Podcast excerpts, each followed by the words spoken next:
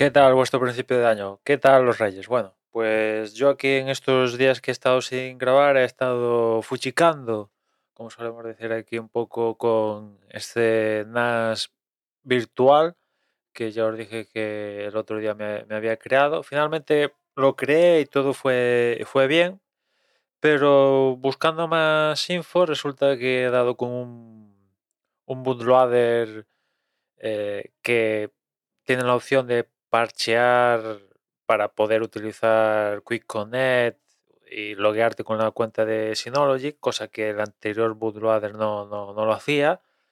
Y bueno, he hecho una migración de, de NAS virtualmente hablando, ¿no? Porque creo una máquina virtual nueva a la cual asocié los discos duros virtuales que me creé dos discos duros virtuales de casi 250 gigas cada uno, pues jugar los trasladé de la anterior máquina virtual a la nueva y cuando estaba en el proceso de instalación de DSM me dijo, hemos detectado unos discos duros que ya tienen una configuración. ¿Quieres trasladar todo? Yo sí, traslada todo y en 0, pues tenía montado el NAS funcionando, pero en este caso ya pudiendo utilizar Quick Connect y todo esto de, Synology que he hecho y de momento no me ha dado ningún problema. Evidentemente todo esto, como decía la otra vez, puede fallar en cualquier problema por cualquier cosa. O sea, esto no es un NAS, por así decirlo, de,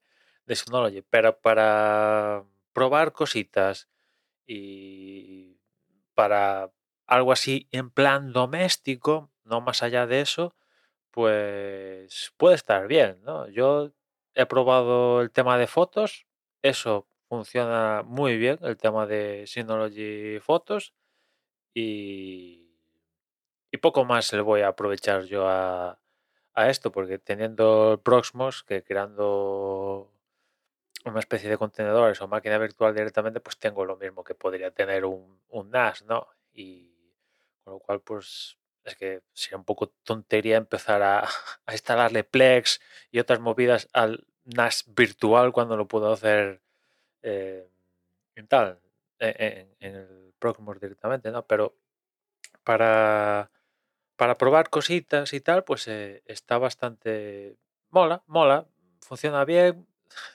Me hace gracia porque hay, un, hay una opción de, en el panel de control de DSM de poder modificar el ventilador para hacer menos ruido y tal. Y me hace gracia porque evidentemente no, en un NAS virtual pues no, no hace nada esa configuración y la tengo a tope, que haga todo el ruido que quiera.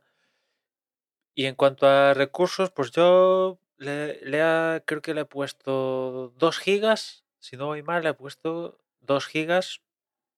Y, y en cuanto a, a, núcleos, le he puesto 2, si no voy mal. Sí, 2 gigas y 2 de CPU. Mm, tiene funcionando fotos, si no hay fotos a día de hoy, y tengo consumidos el 46% de esos 2 gigas. En cuanto a uso de CPU, evidentemente ahora no, ahora cuando estoy comentando esto, no está haciendo nada.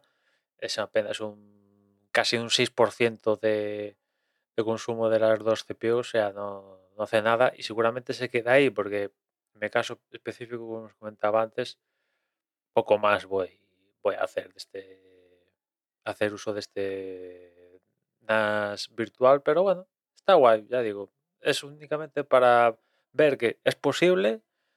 Eh, Proxmos me está sorprendiendo. Bueno, todos estos sistemas de virtualización y tal, hipervisores, pues tienen unas facilidades en cuando le coges un poco el truquillo muy guays y es que en, en nada, en un ratito puedes crearte un NAS virtual, puedes instalarte Windows, Debian, evidentemente cualquier otro sistema operativo o lo que quieras, ¿no? En fin, yo os iré comentando.